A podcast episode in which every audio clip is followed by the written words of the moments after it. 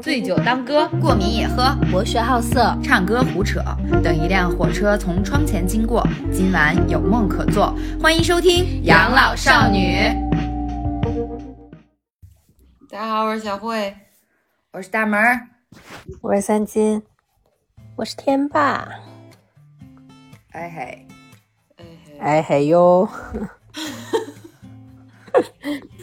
说别的不行，玩这玩意儿玩这破梗可他妈行。今天我们想聊一个沉重的话题，就是前期比较沉重的话题。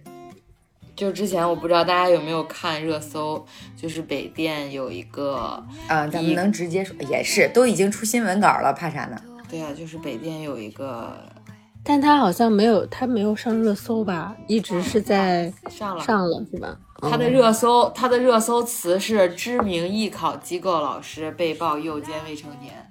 这个事情的起因是有一是有一个女同学实名爆料，然后说某艺考机构的校长十五年诱奸多名未成年女学生，还曾经导致过十七岁女生辍学生育。他是校长呀！对，哇哦，今年四十。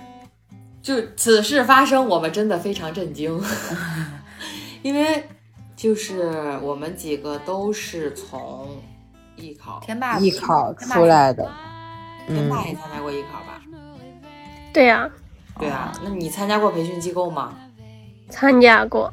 对，就是现在，就是也不是说现在，就是原来我们当时要考编导或者是呃戏文一系列的，就是专业的时候都要艺经术对艺术考生都要经历艺考。然后呢，在艺考之前，你就会选择一家培训机构。因为如果你不选择培训机构，你将对里面的所有考试的一些内容，不光是内容，包括一些流程啊、规则啊，你都不你都不会知道。对，就是你嗯，而且艺考老师也会帮你去选选选学校啊，或者是什么的。大家就可以把它理解为一条龙服务吧，就是从带你进这个进这个专业，然后去了解一些基础知识。其实艺考之前，我觉得我们学的就是一些非非常基础的内容，就你只需要大概知道一下这个专业是干什么的，以后对口会可以干些什么，然后艺考的时候对应会考一些什么，每个学校所擅长的是什么就可以了。然后呢，你会选一些你比较心仪的学校和你的能力范围内能够得到的学校。你首先要先去艺考，艺考是发生在高考之前的，就是你首先你先要去艺考，艺考呢又分省考和校考，省考就是一般就是很多个学校。可能没有那么知名的艺术院校，或者是别的综合类大学里面有一些艺术学院的这种学校，它会集合在一起。比方说我们是河北的嘛，它就会到石家庄，然后这些老师招生办的老师统一到一个地方去进行一个以省为单位的统考，你只需要考一次，但是你的成绩就会在这些参加省考的学校里面都有用。那校考呢，就是比方说像中传、中戏、北电这种。呃，浙传啊，别这种可能专业性相对较高一点的院校，他们不会去参加省考。你需要，比方说，我来到北京，或者去浙江，或者是去，就是你要去到他的学校里面去参加他每个学校自己以自己学校为名义招生的这种艺考，大部分就分为这两种。然后呢，你会会一般会分为三种，还有一种就是统考。统考是什么？统考就是所有人统一都考这一次，然后有这个成绩了之后再考学校。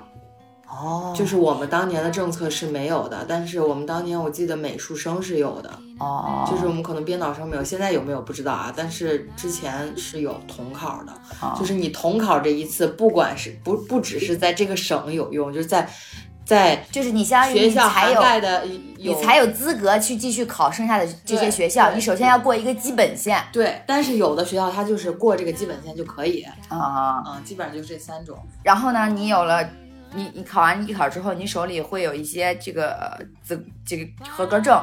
这些证书呢，就是会在你高考填报志愿之前发到你的手里，你就会心里知道哦，我有哪些学校是艺考已经考过了，我可以在报考高考的时候，根据我自己的文化课程去相应的报去报，然后你就会心里有一个谱。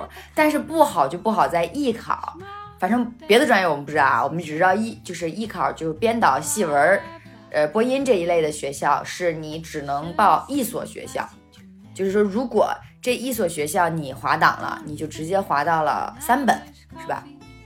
不是，如果你直接滑档了，你就要看你的高考成绩能上哪个学校，能够到哪个档次，就跟艺术艺考没有关系了。哦，就就纯纯的走文化课了。对，啊，反正就是说你只能报一个学校，所以报的时候都很谨慎，会跟都选择自己拿的更有把握性的或者排名靠前一点的那种对学校填。嗯，对，然后一般就会跟机构的老师其实会有一个很密切的交流，就是你，因为他首先他对这个行业了解，你很依赖他，你其实说白了，你你你那那会儿你是一个非常迷茫的状态，你不知道你自己这个成绩，或者说能到一个什么样子的学校里面去，或或者你自己想去的学校，你能不能够得上，所以你你其实挺会挺依赖这些老师，这些老师，呃，艺考的老师会在。呃呃，艺术培训机构的老师会在报考院校之前非常忙，他就会给每一个学生都针对性的说啊，你这个成绩怎么怎么样，他会分析一下。所以其实艺考机艺考培训机构和艺考培训机构的老师对一个艺考生来说，我觉得就是还是起挺关键的作用的。其实我觉得他们是一个怎么说呢，领领路路人的啊存在。对，就是敲门砖。对，给你开门那人不是敲门砖，就是让你开启大门，就是认识大门的那个。这这是是大门认识大门听电台就可以了。什么破梗？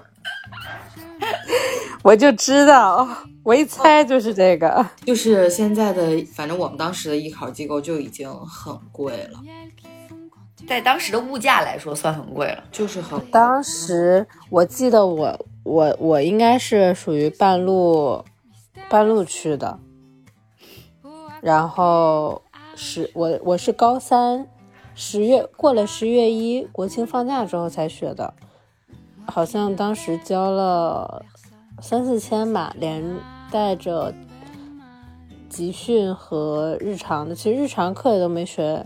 没学两个月，然后就开始集训了。好，便宜啊！我们当时都八千一万，啊、哦，哎，我也不记得我当时多少，但我记得好像没有那么贵，好像几千，但是应该没有一万那么多。贵。肯定更贵啊。后面走了之后再问他们，后面的就更贵了。对，所以你们是学的早一些吗？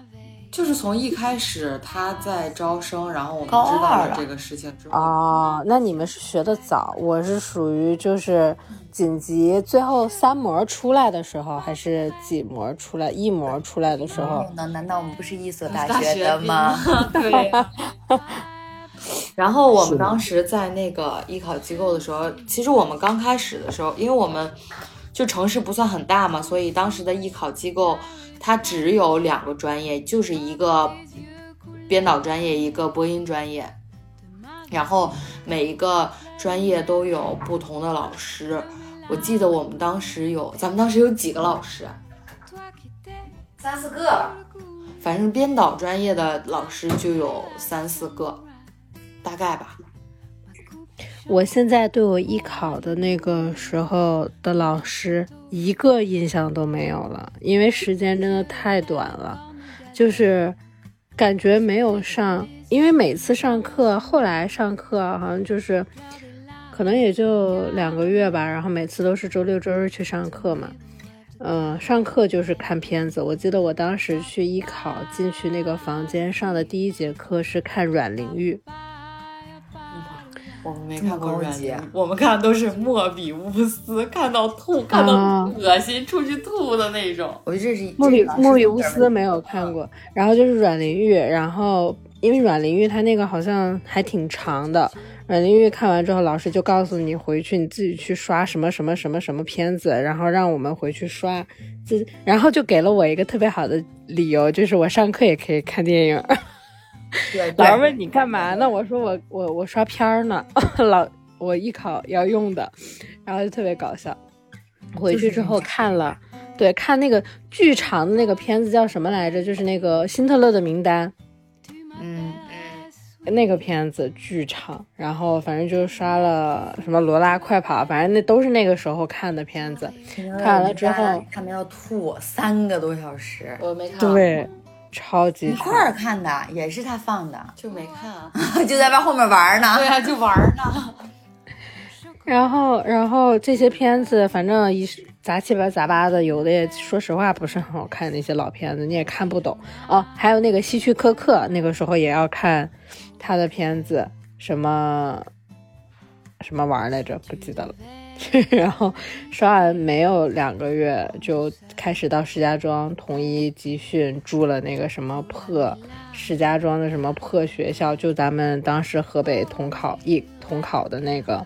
啊，学校去那边住了，对我们住在那个学校里了，住了大概有十四天吧，半个月，然后就在那个学校里上课，呃，然后他就教你怎么写影评，教你怎么对，然后就在那个住在我们住在酒店，然后离那个学校还有点距离。不是，他说的是在学校里上课，哦，不是去艺考，不是去艺考，不是，就是上课。我们我们整个那个培训班是在那个学校里上了半个月的课，然后上完半个月之后，紧接着就开始校考了，就开始各个学校来了，我们就正好就直接在那边找房子什么的。哦，是回去又上了一段时间文化课，回来开始校考，然后我们才在外面找的房子，开始一个一个考的这样的。我一点对当时一点印象都没有了，就是。只隐隐约约是记得有一些当时的同学，因为住在一个寝室嘛，记得一些同学，但是老师我跟你讲是一个 也不记得了。我记我们当时集训就在就在我们所在的城市里。对啊，根本而且集训就是放假连着上课，就是学校放假了，然后在集训班连着上课。对，连着看电影。对，连连着写影评，连着拉片儿。嗯。对，大家流程应该都是一样的，只是我们去去那个地方。但有一点好处就是我们对那个学校挺熟悉的，去哪儿去哪儿的大概都知道，不会迷路是吗？嗯，考场当时反正都摸得比较清楚。有什么用啊？有什么用？有什么用啊？对呀，就是说一点用也没有。天霸当时艺考是个什么情况？毕竟你比我们早两年。谢谢你的提醒呢。扎心了，我们听友都说了，让你天霸多说话。就擦，你还讲划水了。我当时，我印象真不太深了，时间太久了，是吧？那少说得十年了，是吗？我靠，真是，真差不多。我们艺考，我们艺考都已经，咱们都九年了，八九年了。对呀，我靠！而且我。我记得当时说艺考是从我们这届开始人数不就暴涨，后面越来越多。我们那届也说过同样的话。啊啊！原来每届都是，都是这都是营，这都是营销营销策略。我当时艺考，反正好像我觉得课程其实还好了，感觉没有像你们那么，就是那么严严。那个感觉严格，然后很多很那什么，我们就是我不知道你们是不是啊，就是课程内容还挺丰富的，就什么表演啊、配音啊，嗯，什么即兴评述啊，就是杂七杂八嘛，啥都有，还有快板啊，什么音乐就唱歌啊，啥都有。我当时反正觉得还挺有意思，至少比上课有意思。这让我想起来当时。就是我们艺考的时候，各个学校还要表演，还有才艺表演。我他妈的还去学钢琴，我操！然后到最后有才艺表，基本上是东北那边的学校会要你才艺表演。我记得我上台钢弹钢琴，连一一句词儿都他妈连不起来。关键关键你还学快，你们还有快板，你确定你去的不是德云社吗？对，你知道当时就是让选那个。才艺的时候有什么唱歌啊、舞蹈啊，就是啥都有。然后我就看见快板，我就学这个肯定少，我毅然决然的选了快板。然后你那你们那你们上这些课，你们排得开吗？你们不也是周六周日上课吗？没有啊，就是周一到周五晚上也会去。哦，下下课之后还要去上专门的这个这个这个培训机构。对，就是我们就是艺考生，学校是允许我们就是不上晚自习，就是正常上完课我们就可以放学走了。这我们太懂了，谁上过晚自习呢？老老师说我连下午的课都上不完。我我我我不管是不是去上艺考课，我都会跟老师说我要去上艺考课。我记得我对对对，当时我们也是。然后就经常逃课，然后出去玩什么打麻将，我得小点声，别让我妈听见。我妈就在门外，不能让她听见。然后逃课什么去打麻将啊，去逛街，反正就他妈是不上课。我记得我当时就是艺考完了之后，就是呃考完了之后，哎没有没考临考之前，我记得我上午我们当时上午五节课，嗯，然后呢基本上到第三节课往后就开始睡了，然后一直睡到中午放学，下午上去上课，一般就会上第一节课好好上，然后第二节课可能好好上，大多数情况下就是上完两节课之后。就联合群里，就是联合班里一起 学艺考的小伙伴们说：“走啊，咱们出去玩去啊！”然后我们就一起联合出去玩，说我们要去上课。也不怪大家对艺考生有有色眼镜，是我们的问题，对不起。但是但是实话实说，往回掰一掰啊，就我们其实艺考的时候也是很他妈的辛苦的，就是就是虽然不在学校里面上课，可是在培训机构里面会。也是也是也是较为努力的。老实说，其实艺考这个东西，虽然它之前被艺考老师们说为可能是一些捷径啊，可能是什么文化课不好的要学这个怎么怎么样，但其实真的不是。我觉得学习和努力这方面，就是投资也挺大的。对，而且在未知的情况下投资。对，而且其实就是怎么说呢，就是你。你有些孩子可能就是文化课，就是没有办法再努力了，那你总是要找一些地方去把这个地方补齐吧。其实我觉得是，就跟体育生什么都是一样的。那你能说人家体育生不辛苦吗？对，人家也是喝了命的在那儿，是不是啊？不着不了，反正就那么回事儿吧。而且我们当时艺考的时候，就是你考每一所学校都是要交那，就是给那那那个学校交钱的。小慧真的很在意，真的钱上面的输出，真 的真的，就因为你对当时的来说是一种未知的投资，你有可能就是啥也考不上就打水漂了，嗯，太有可能了。那也没办法，以文化课我们也啥也考不上。对，但是你没有多一部分的钱嘛，这个性价比就不一样了嘛。多一部分钱不是买的多一份多一份机会嘛？大家就是这种心态。但是当时其实爸妈没有特别理解。哎，这点我可以聊一聊。嗯。就是我跟我我跟我妈说，我说我要学这个的时候，我妈说啊学吧。然后我妈说这个未来哦，我妈问了几个问题，我妈这是干什么的？然后我说问我未未来能干什么？我说那会儿对传媒俩字完全没概念，就是大家听到传媒两个字就会觉得电视台，就是电视台，对，就只能想到的唯一。我那会儿就跟我妈说，我说唯一我我那会儿记得我我跟我妈说我要去学这个，我妈问我能干嘛，我就跟我妈说了一句能去电视台。嗯，然后。我我妈就说：“那你喜欢吗？”我说：“我还挺喜欢的。”我说：“因为我喜欢看电影嘛。”我说：“我还挺喜欢的。”我说：“我说那个也可以学电影什么的。”然后呢，我妈就说：“那就去呗。”然后呢，其实我就觉得我妈真的是从小到大就这一方面贼理解我，我想学啥就学啥。按说你像这种人生方向的，她也不给我点建议啥的，她也不说啊不行，你这不行，你得考公务员啊，你得什么，也不说这种话。然后就是啊，那就学吧。所以就是。我很顺，就是我就是我想学，我妈说学吧，我就去学了。学了之后我就去考试了，考完试我我就考上了，考上了我就去上大学了，就是这样。然后考上考上大学之后，毕业就就就找了一家还算对口的工作，然后就就一直到现在，就反正就是就是这么一个过程。然后现在就发现当初的那个执着，什么啊我要做电影，狗屁。我要去电视台，狗屁！出来出来都做自媒体来了。我觉得这也给了我们机会，让我们有眼界，能够站在风口上，飞不飞得起来再说。哎，真的是，真的是。对，我们正是因为学了这个专业，才早早的接触到了自媒体、新媒体。但是坦白说，我觉得你让我现在去想说，如果你不学传媒，你能学什么？你擅长什么？我也想不出来。对，我觉得当时就是要高考的时候来说，因为成绩不是特别好嘛，你一定要做好可能就录取不上的准备。那你就要想你要呃学什么专业，什么这那这那。但当时没有脑子里就是，一片空白。白，真的，你不知道要干嘛，但我妈就很就很在意这个事儿，因为我妈是会计嘛，我妈就会就想让你想让我去去学会计，就说啊，你学个会计多好啊，叭叭叭叭叭。但是我觉得当时我们在高考的时候，就是会计专业就是在一个非常火热的一个热门专业一直都是啊。会计，就是一个很啊会计、金融，啊就是都是这种类似的贸易，都是属于这这一块儿，而且对女生来说更是。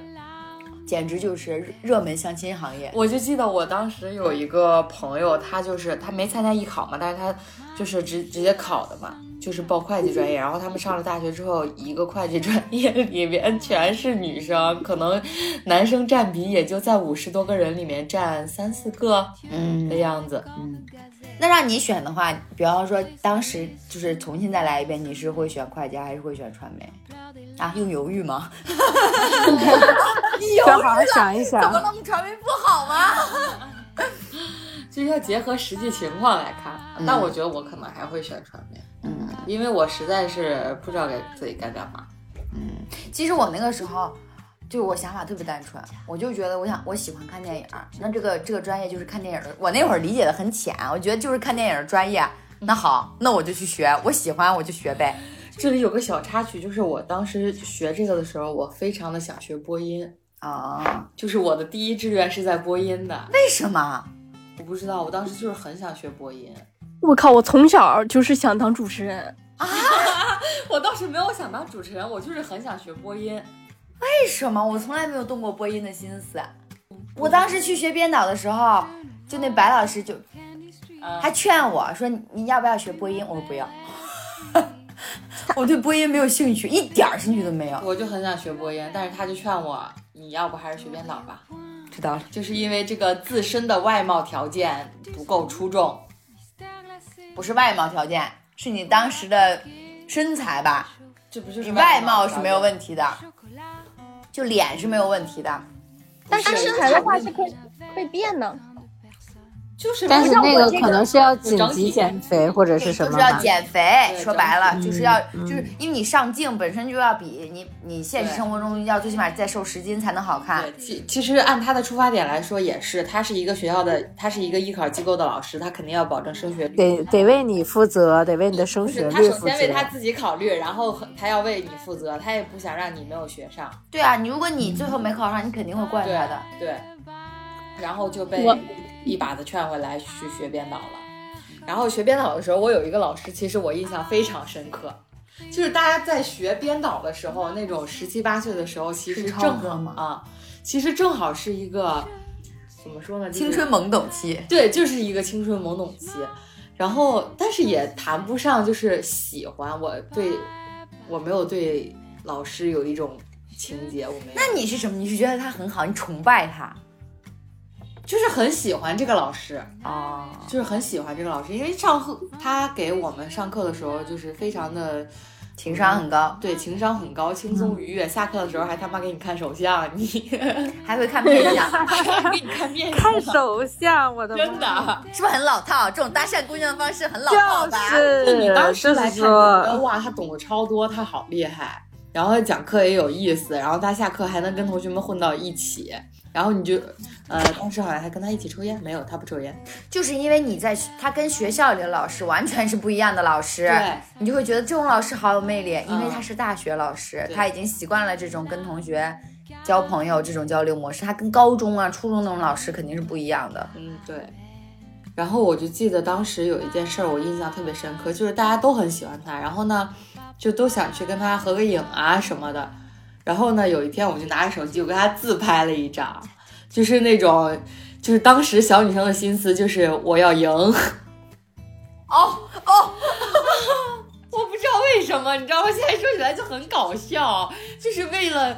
呃，别人都是他拍合影，我跟他自拍了，就是更近距离的，而沾沾自喜。但是我觉得这不是，我觉得就是这里面有一个很大的槽点，就是艺考机构的校长来骗你上课的时候，也不能说来骗你，就是来怎么说来宣传的时候，他们这个老师呢，他会说是什么大学的，啊，这能说吗？可以吧？就是我觉得是。天津某高校，对，但其实是某天津某高校下面的某某学院的老师，不是，他是天津某高校的。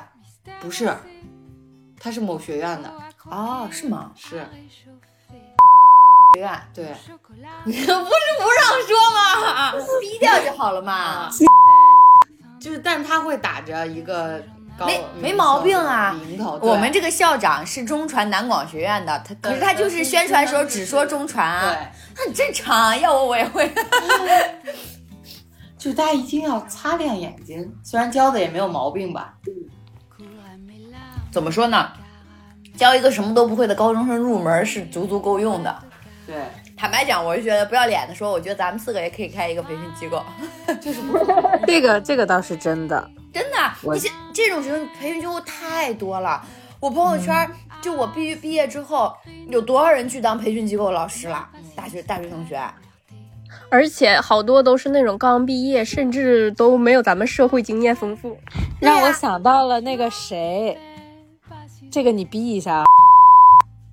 哦，这期逼的有点多呀。帅哥，帅哥，帅哥，对他就是去当那个培训机构的老师去了，去教表演帅演。哥，对，身材嘎好喜欢，我好喜欢张震。而且你但他但他英年早婚。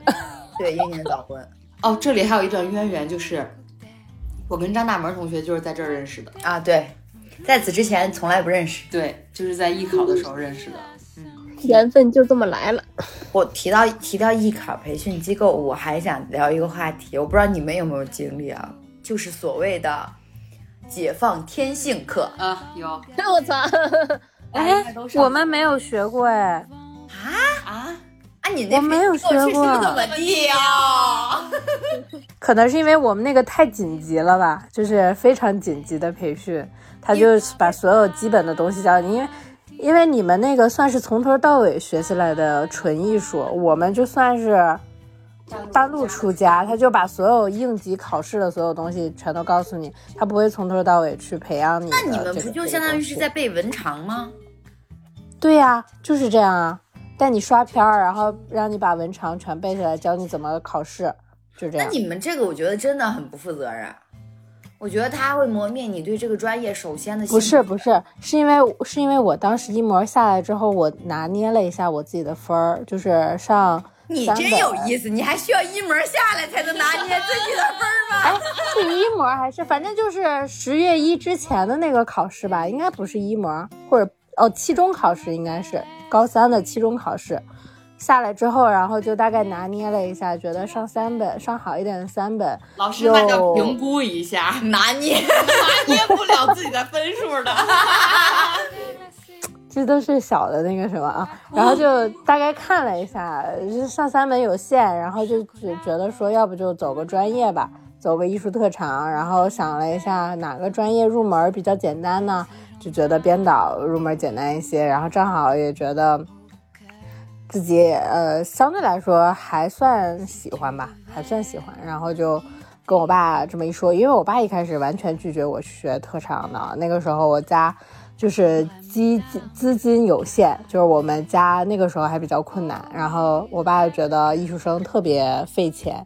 我一开始特别我我因为我很早很早就打小我就喜欢服装设计嘛，然后我就想学美术特长，但是美术特长它就是要你基本功很扎实，然后要你学的很久的那种，然后就而且特别费钱，然后当时就没有去学美术专业，然后就特别遗憾嘛，所以我就觉得，哎，只能靠自己的那种感觉，只能靠自己考出去的那种感觉，特别难。然后到那次成绩下来之后，考的其实不错，因为那一次是我考我。忘了文综好像是考了全年级第一，然后我爸就觉得哎有希望，哎说可能不是说白白往我身上砸钱出不来水花那种，但是因为我们那个学校又很一般，就是我你只能我因为我偏科偏的特别严重，我文综啊语文特别好，但是理综跟就是数学和英语巨垃圾的那种，只能所以只能占个综合分。然后当时就跟他聊了之后，他就说：“那你就去学呗。”然后一看，就是因为集训钱花的也不是特别多，所以就所以就让我去学了。然后我们家直到上我上大学之后，条件才慢慢变好了，然后就开始那什么，所以之前就是很困难，就感觉像一个贫困家庭。然后家里没有大学生，然后要我一个人闯出一番天地，然后又特别想考出去，不想待在家里那种，就反正就很难当时。所以好，好，纯你说，你看，所以当时那个学校就是我需求就很明确嘛，他就紧急召开了一个那种集训班，就是急急紧急培训的那种，就目的目的就很明确，就是让你应试考试的。嗯，就是不止我一个人会在意金钱的事情，这都是被家庭所 PUA 的。U UFO 的。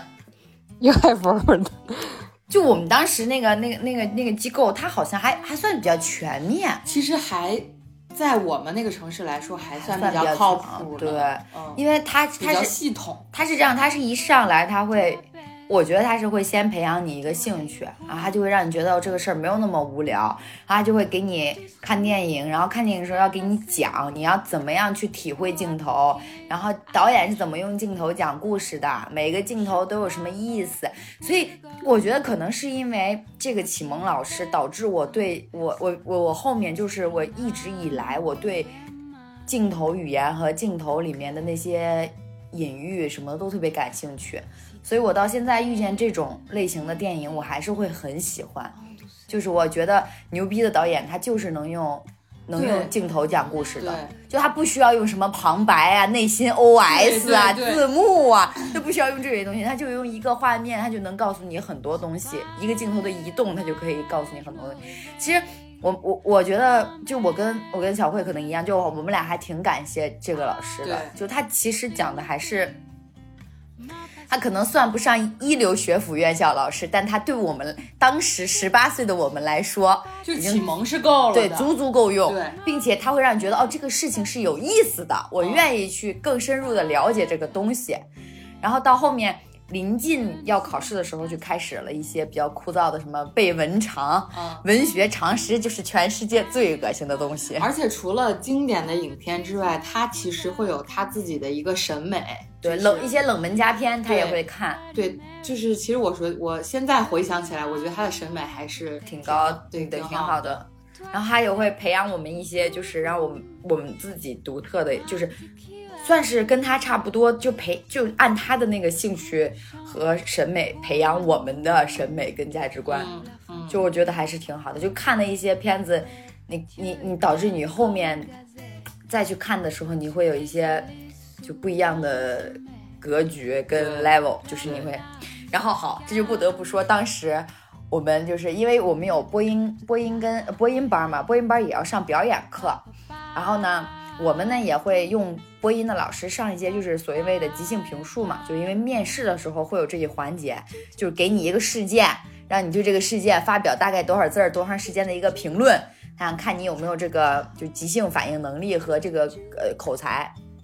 然后呢，当时我记得我们就说，哎，我们要上一个那个，好像是跟播是不是跟播音班一起，还是只有编导班啊？只有编导班，只有编导班咱们编导班人就够多了，啊，然后嗯找了一个非常大的场地，就像一个会场一样，对，然后把我们放进去，然后找了一个哎表演班的表，找了一个教表演的老师，对，然后来教我们说要解放天性。嗯，好，画面就来了。我为什么说我学不了表演啊？我这表演的老师所谓解放天性呢，他就是说。就是是每一个学表演的人，就是表演专业都要去上的一个课。这个课就是说让你就是摒弃你自己，你不是你自己，啊你是世间万物，你要解放你的天性。比方说你要模拟一些最简单最简单的就是模拟动物，模拟植物，然后呢，你要去感受它。就如果你是一棵草，你会怎么办？如果你是一只猫，你会怎么办？就类似这种。然后呢，要解放你的天性。然后那个老师就会在旁边，就像那种瑜伽的冥想课一样，就会给你念一些有的没的，然后去去开导你，嗯抒发你，让你抒发这份情感。嗯，我毫不夸张，这个课上到最后，大家可能就是如果正常人打开那扇门都会就会惊呆，就是进去所有的学生都躺在地上痛哭，你们敢讲吗？我有一个画面，就就是印象特别深刻，就是它不光会有这种静态的想象，它还有有你动态的激发，它会让你围成一个圈儿在那儿跑，大声喊出来你想要什么。对对对对 就是要释放，对，要释放，像像传销一样。恐哦。你内心的渴望。对什么？你想对谁说的话，什么你都可以大声说出来。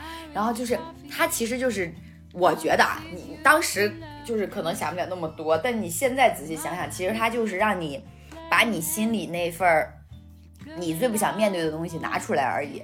就比方有的人他他介怀的东西就是他的家庭关系，他的父母。那他可能面对这一块的时候，他就会比较脆弱，嗯，所以他就说啊，那你想一下，你想对你的爸妈说些什么？对对对就就类似这种。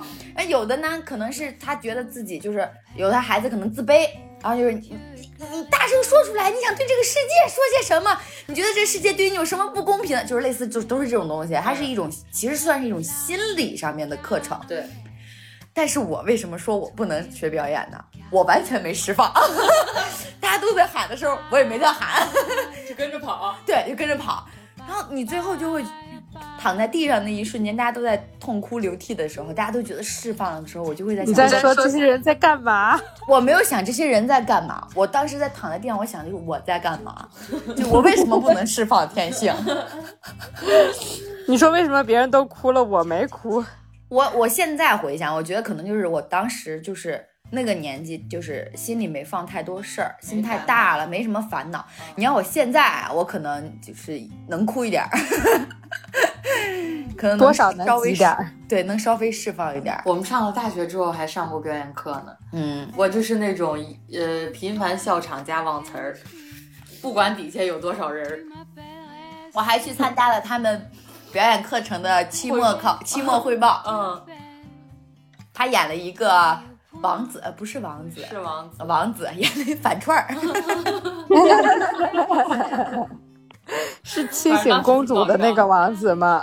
对，就当时是我们学校是戏文儿，就小慧他们是学表演，嗯然后编导是学播音。嗯啊，我们还最后还有一个播音的汇报，就是要有我们有一个演演播室，就是会连着那个电视机，然后你就要坐在那儿，然后各位观众朋友们，大家好。对对对欢迎收看什么什么，就是你要说一遍，然后那种，哎，真的表演可难了哇！你在你台底下这么多人，你还要有你就是心无旁骛就有的演出信念感。演出你自己的东西，我觉得我操，就相当于是你三百六十度把自己全无死角的给那么多人看，我就是很难克服心理那一关。那我我最喜欢的就是表演课，哦，但我们专业当时还真的有演的挺好的，我们室友什么的都演的。人家解放天性的时候，肯定解放的老好了。咱们这种人不行，咱们这种人老是活在就是自己自就是活在自己的这个角色里啊，就没有办法把自己摘出去，活活成一棵草、一只猫、一个衣柜、一块板砖，没有办法活成这样。你们解放天性也上这个吗？啊，我们解放天性，反正也是怒喊嘛，哎，我们是模仿哎，是我们也磨了，也磨了，要么一只狗啊，我们没我们没哭，我们都是以搞笑收场的。我们就还好哎，就大家就没有特别拘着的那种，因为艺考的时候我不太记得了，但是就是大学嘛，上了两年表演课，然后反正就是我是挺喜欢，因为那个大学其实课程不太严格，最严格的就是表演老师，他是个男老师，是也是北影的。然后就是他要求特别高，北电啊，老师，北电是学校，北影是电影制片厂。啊？然后他就要求很严格，就是你上课不能玩手机，不能手机响，不能忘词，不能笑场。你只要上去，这些就是他很严厉。然后就是大家都非常怕他，但是大家最喜欢的就都是他。嗯，嗯，然后就大家反正都是对表演课是最用心的，然后什么就是熬夜，真的是有的组都熬夜不睡觉的在那个教室排练的那种，就是大家就都还挺喜欢表演课的。然后就到就是到现在，就是老师有的时候可能会有什么呃话剧啊，或者是电影啊什么的，然后我们就都会支持去看一看呐、捧个场啊，送个花啊啥的。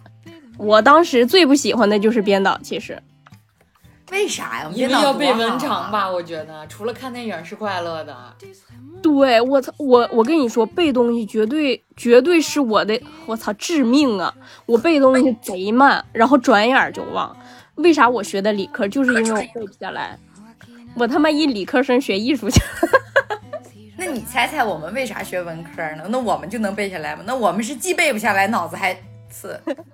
不，你们不知道我这个背不下来是真背不下来，就是，呃呃，语文，就后来就是只剩语文需要，嗯、生物反正也需要，但是可能理解性的更多。语文我彻我从来都不背那个什么文言文啊歌词，我从我都不写，那所有题我是能想起来就写点，就是那一板块我是彻底放弃的。我是真的 背不下来，我到现在记人名都费劲，就是天生这个脑子呀，就没长那块儿，嗯，嗯，然后所以我我我即兴评述也不行，就是编导，那你不应该，你这口才可以啊，我觉得。我口才不行，我跟你说，我即兴评述老垃圾了，我上去三十秒说完了，三十秒说完了你。们你们还记得当时有什么即兴评述的题吗？你们你呃苹他们比较多。苹果 也来到了，我们的录音现场，苹果是学播音的，你们那会儿有即兴评述吗？我们即兴评述是刚需，哦，跟我们是一样的吧？不一样，我们好像比你们简单点儿，是不是？对，我们就五花八门儿，就是所有的国家大事儿，你学校里喜欢的这，喜欢的那，我记得还有哲学问题啊，对对对，我记得有哲学问题。乱七八糟的，就是涵盖面会非常的广，嗯然后还会针对很多就是热点的时事的社会事件，啊你要开展评论。啊啊，我记得也是对，，还会有很多历史性的那种嗯，有穿针引线，你要怎么把它串起来啊，有的是老师提，有的是抽签儿，啊？对对，我记得对，还会有一些突发状况，嗯，就是你你可能说着说着，老师就说，哎。他停会临时考你，这中间比如说你，他问你这个问题，中间出了什么状况，这个新呃，比如说什么新闻现场出了什么事儿，你怎么办？啊就很临哦时，那你们那个确实是要考你们主持人的那个呃临场反应能力，对，我们就是只需要你把话说出来就行，就是你只要把这段话讲讲明白，有逻辑，嗯，老师能懂，觉得讲的不错就可以了。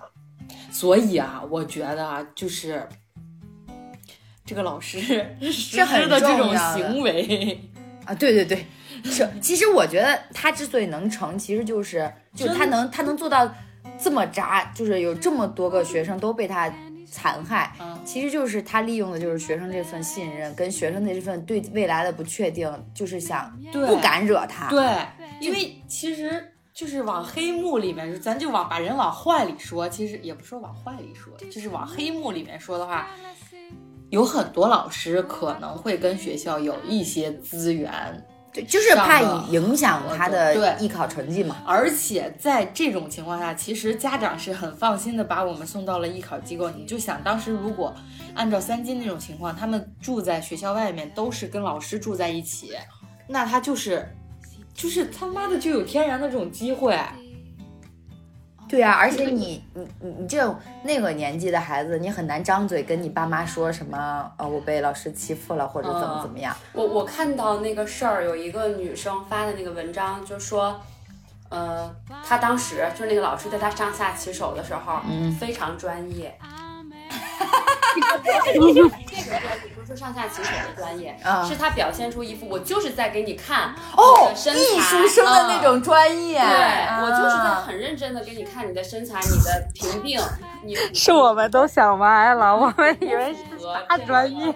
艺考的要求对要求标准，我怎么帮你调整还是干嘛的？这个你会让很多孩子他会觉得说，哦，是我不懂艺术吗？是我不够开放？对，还是是我不了解这一行？就是就是他他不是他那个公众号里面不是也写的有一段，就是说就是他写了剧本，然后让这个老师给他去去看，然后这个老师他写的好像是爸爸跟女儿的温馨故事，然后这个老师就会给他就是就说说你这里面为什么没有就是床戏，没有没有性。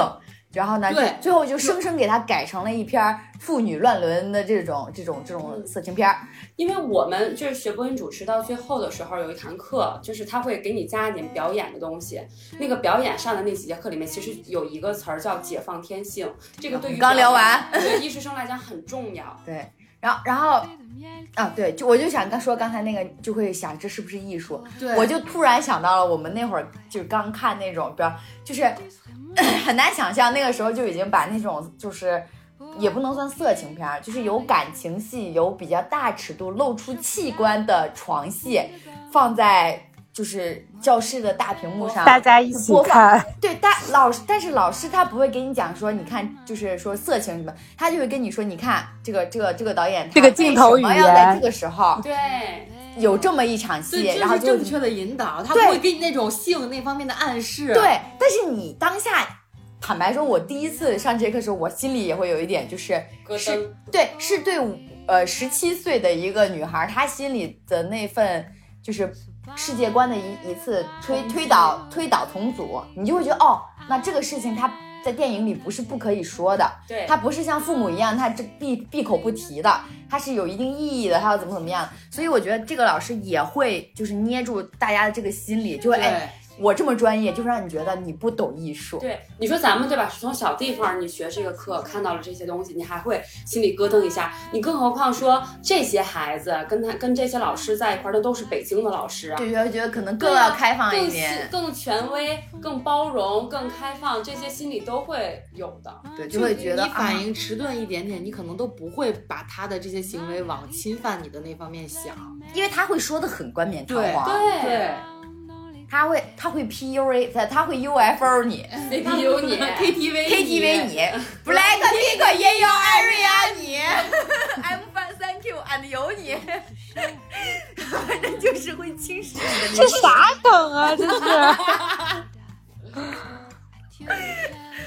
他就会让你首先在思想上面觉得哦，还有一个原因是，这些孩子他们既然家里能把他们说送到北京来上学，呃，来认识北京的老师，那一定是花费了巨大的人力、精力、物力的。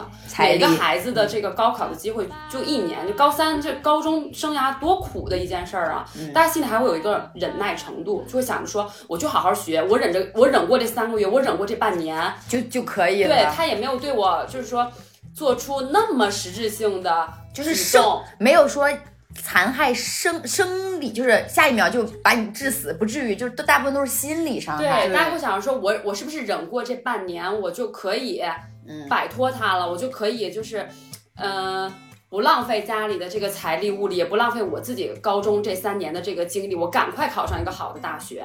而且这个事儿还会有一个圈子，就是小地方的老师，这个教育机构还会跟很多呃学校有一些连线儿干嘛的，更何况说北京呢？对呀、咱们现在做影视行业，你都知道，就是每个公司每个圈儿之间，你都是一个圈儿的，对吧？对你是一个圈层的，你更何况这种教育之间呢？你你惹了这个老师之后，你北京的学你还想不想上呢？你看，大家就都是这种心理。啊，唉，不愧是学播音的，这个即兴反应能力。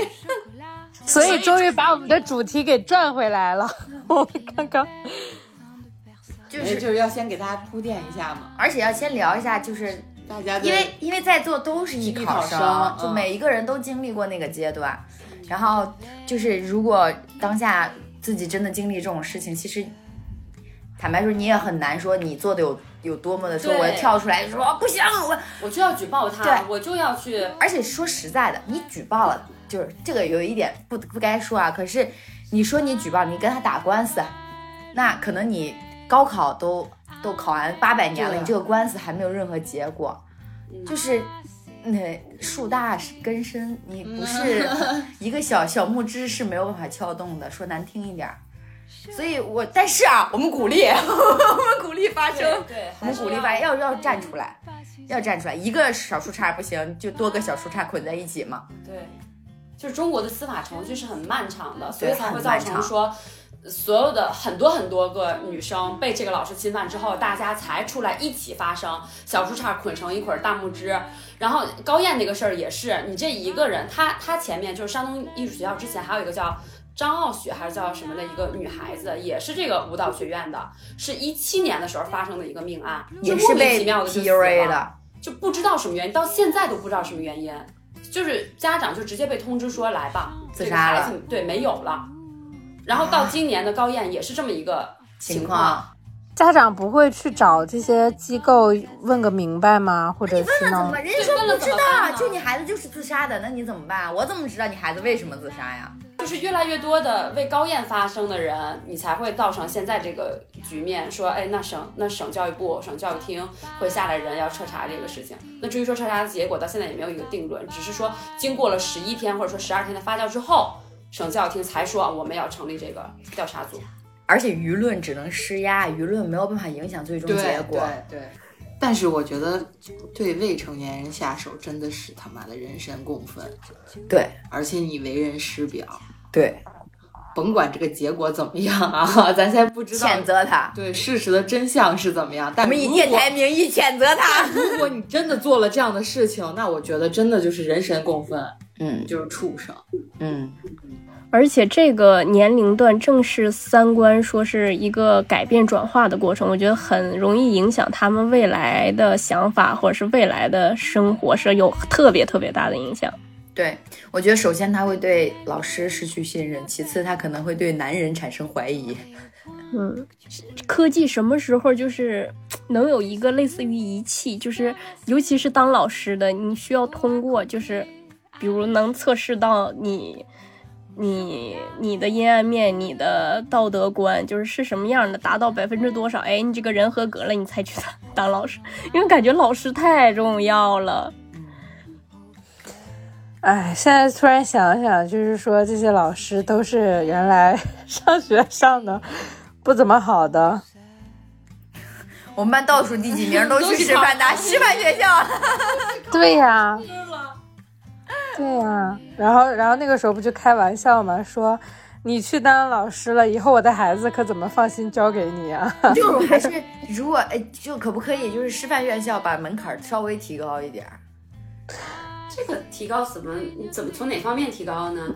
因为你你考学这个事儿，你只是通过分数，它无法说通过一个人品的考对核，对，因为你这个事儿就是你如果一旦给它量化成人品的考核，它的操作空间会更大。哦，也是。而且而且人也是会变的，这个东西，嗯，哎，这也是社会的魅力嘛，各形各色的人要都长得一样，就跟 AI 是没区别的了嘛。AI 还有可能出问题呢，你别说人了。那也是，AI 还有可能有感情。对呀、以后 AI 讲课不得了吗？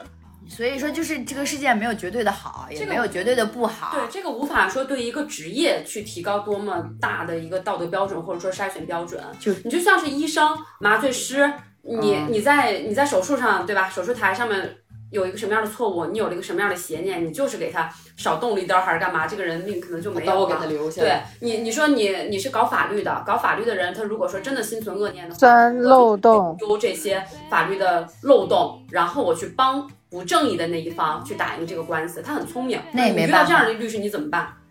有很多这种律师的，就是专专打这种法律漏洞的官司。因为挣得多呀。啊、因为他不这个，就是他不是职业说哪一个职业更比谁高贵，哪一个职业更高尚，我要对这一个职业他更在这个社会承担了更重要的地位，从而我要对他的这个标准有一个多么严格的筛选，这个都没有，这个我觉得是应该提高每一个人个人的道德标准的问题。自己的问看人吧嗯，嗯，就是我我我我那时候说到的，我说我突然想到了一件事情嘛，就是在我艺考的时候，那时候说到学特长这件事儿了，我我们的 没有，就突然想想到了，那个时候我学，我们也是学，我学特长是学的选的舞蹈，然后当时就是找外面的那种舞蹈工作室去专，因为那个时候他们有专门向这种艺术生提供特长课程的。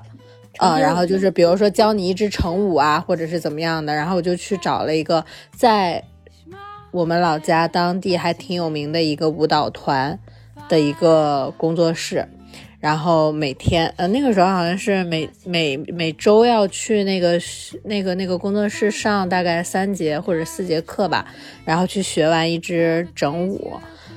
那个舞那个我有一个背景是什么呢？那个工作室是夫妻两个开的，男的教街舞，教爵士，女的教肚皮舞。他们俩是两是是对夫妻，然后那个呃女老师就是就是那个女那个那个那个女老师是特别好看的那种，就是身材又好，教肚皮舞的嘛，身材又好，然后皮肤又很白，头发又特别长，就是看背影都很冲动，让人有冲动欲望那种。然后那个男老师是。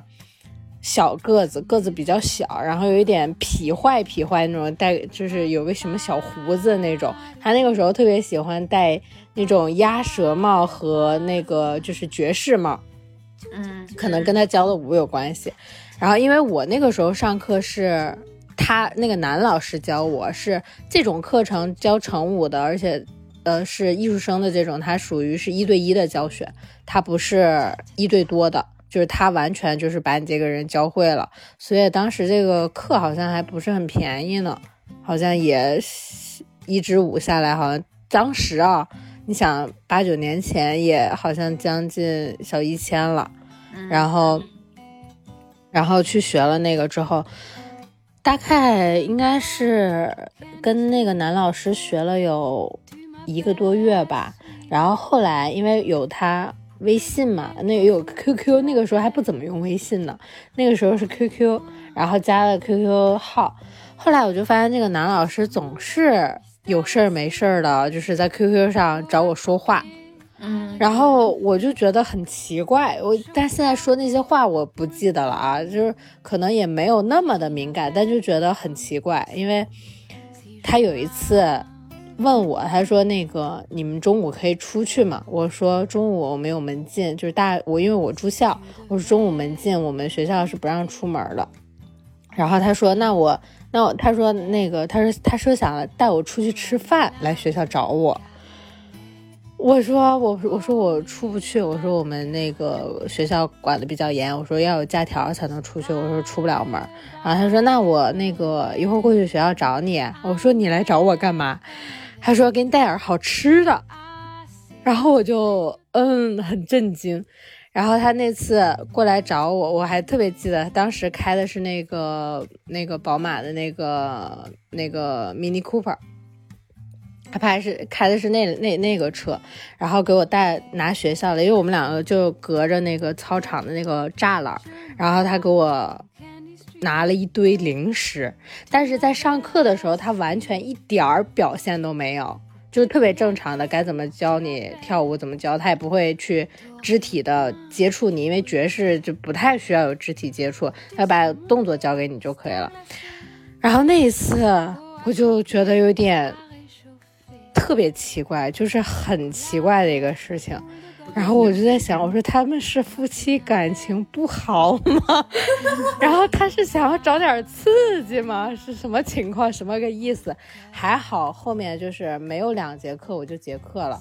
然后但是后面那两节课就上的我特别的，就是浑身难受，就特别，你懂吧？就是很奇怪的那种感觉，就是你明明你明明知道他好像对你是有点什么意图的，但是他也不表现出来。然后呢？然后，然后，因为他们夫妻两个就是不一定同时会在工作室，然后我后面都会专门去选择，就是晚上，我因为中午的时候那个女的基本上不怎么在，我后来都选晚上，因为晚上他们课多，然后我后来就不上大不上那种独课了，我都是跟他们大课一块儿，然后大课结束了之后，我去找他上那个单独的课，这样就是人多，我又不害怕了。我又不担心他对我做点什么了，反正就是最后那两节课课给我上的巨恶心，然后就赶紧的，好像到最后有一节课我都没有去了，就是最后他给我送完零食之后，大概还有个三四节课吧，我可能都没有上完，然后就上了两节，基本上我整支舞都能跳下来了，然后我让他给我录了一个视频，我就自己回去。看着视频，自己在反复的练，然后我就不再去找他上课了。反正就那两节课给我上的巨奇怪，我觉得他这个行为很恶心。快跑！我也不知道他当时还会有有没有对别的就是去上课的这种女生有过这种行为，我觉得他是有想进一步的，但是看我可能是很抗拒或者怎么样，他就也不太好捅破这层纸了。哎，我特好奇，女生会这样吗？因为咱们都是作为女性，然后大多数听到的都是，呃，作为女性视角，然后男性经常会这样。但是我好奇，是物种 不一样，物种 就是女性也会总做出这种行为吗？好像没有怎么听到过男生说这种事情。是因为我觉得，是因为我觉得在那个啥上来说吧，因为吃亏的就还是老话嘛，你吃亏，最后吃亏的永远是女生啊。你这种比如说会导致女生意外怀孕、流产，那不都是上学那个年龄阶段，就是孩子什么也不懂事儿，产生这种不计后果的行为发生的。但是男孩子就没有这种后果，顶多就是男生给女生点钱让她去打了。但是对他的身体和精神不会造成什么伤害，所以缺陷先天的问题。对，对，一个是外置，一个是内入，一个是内置。可以了，可以了，你停。外置内置都出来了，这这已经说的很含蓄了。所以说，我说，无论说你娶到的有多漂亮、多优秀，都没有用，该出轨的还是会出轨。就没有那个新鲜感。我觉得在作恶面前，出轨可能都对。被都只是被谴责。对，我觉得他这个事情已经不是出不出轨的问题了，对。他不是道德问题，他他妈的就是犯法、法对。犯罪。对。对呀、但我说三金这个嘛，啊，三金这个，如果他老师做了什么也是犯法，当时的三金都没有成年，哪怕三金愿意跟他发生什么，那也是犯法。